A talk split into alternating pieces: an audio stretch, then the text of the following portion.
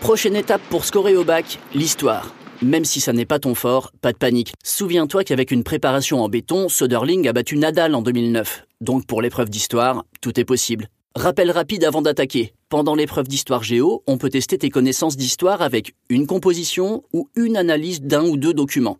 L'objectif est que tu sois parfaitement affûté dans les deux exercices. Pour ça, voici quelques conseils de champion. Conseil numéro 1, ne pas faire d'impasse. Un champion ne peut pas choisir de ne pas faire ses exercices de musculation dans sa préparation physique globale avant Roland Garros. Pour toi, c'est pareil, l'histoire est une matière qui ne peut pas se passer de révision. Il ne faut surtout pas faire d'impasse parce que tous les chapitres sont liés les uns aux autres. Par exemple, tu ne peux pas aborder le sujet de la décolonisation sans évoquer la guerre froide. Conseil numéro 2, travailler ta condition. Pour remporter Roland Garros, il faut arriver sur le cours avec la gagne, une préparation au top et un esprit de winner.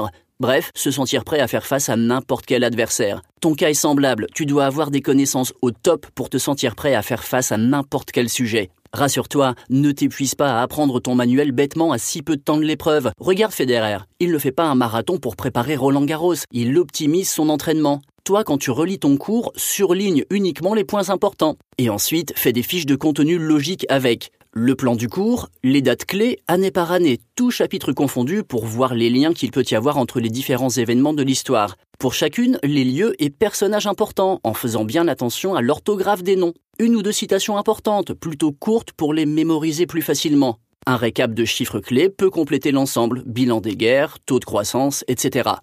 Après, le secret des grands sportifs, c'est de s'entraîner tous les jours. Il faut revoir régulièrement tes fiches. Une fois le plan relu, n'hésite pas à le répéter avec tes propres mots. La mémorisation se fera plus facilement. Si la mémorisation des dates, chronologie, nom des personnages te pose problème, tu peux faire une frise, c'est un moyen mnémotechnique. En notant simplement les dates et événements clés, puis en relisant cette frise de temps à autre, entre chaque match par exemple. Conseil numéro 3, faire des mind maps. Un joueur prend le temps de décortiquer les différents matchs de son adversaire avant de l'affronter et d'anticiper la manière dont il va jouer contre lui en analysant attentivement ses différentes techniques de jeu. En histoire particulièrement, il faut être capable de voir la corrélation entre les chapitres, avoir la notion du temps et ne pas mélanger les notions, les personnes et les dates entre les différents chapitres. Pour voir ce que tu sais sur un sujet chapitre, fais des mind maps. Inscris le nom de celui-ci au centre d'une feuille, puis écris tout ce qui te vient en tête, et qui est en rapport avec le sujet bien sûr, en ajoutant des liens entre les différentes idées, utilise des couleurs, différentes formes, bref, tout ce qui pourra simplifier la lecture de la mind map. Tu pourras ainsi mieux visualiser ton cours pendant l'épreuve et savoir quelles notions vont avec quel chapitre. Conseil numéro 4, savoir s'amuser. Pour être performant, il faut prendre du plaisir, tout champion te le dira. Si tu as la tête pleine et que tu ne te sens plus de réviser tes cours ou fiches de révision, tu peux te servir des séries TV ou des magazines spécialisés en histoire pour rester dans le thème. Tu arriveras peut-être à mieux saisir le Moyen Âge et la guerre des deux roses dans l'histoire anglaise en regardant Game of Thrones, et tu n'auras pas vraiment l'impression de réviser. Conseil numéro 5, du sang-froid et pas de sentimentalisme.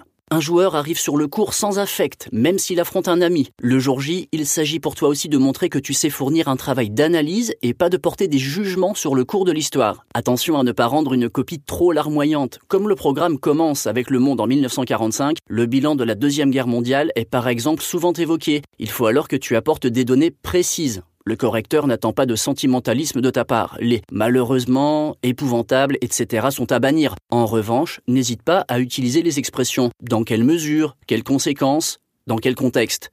Une bonne copie d'histoire, c'est une copie claire et cohérente qui donne l'impression que tu as compris le sujet et que tu as réfléchi. On s'appuie sur des connaissances bien maîtrisées. Il n'y a pas besoin de tout savoir, mais il faut apporter des connaissances en rapport avec le sujet. Allez, au boulot. Je, 7 et bac. Dans un monde qui change, on peut réviser son bac aussi pendant Roland Garros. BNP Paribas, la banque d'un monde qui change.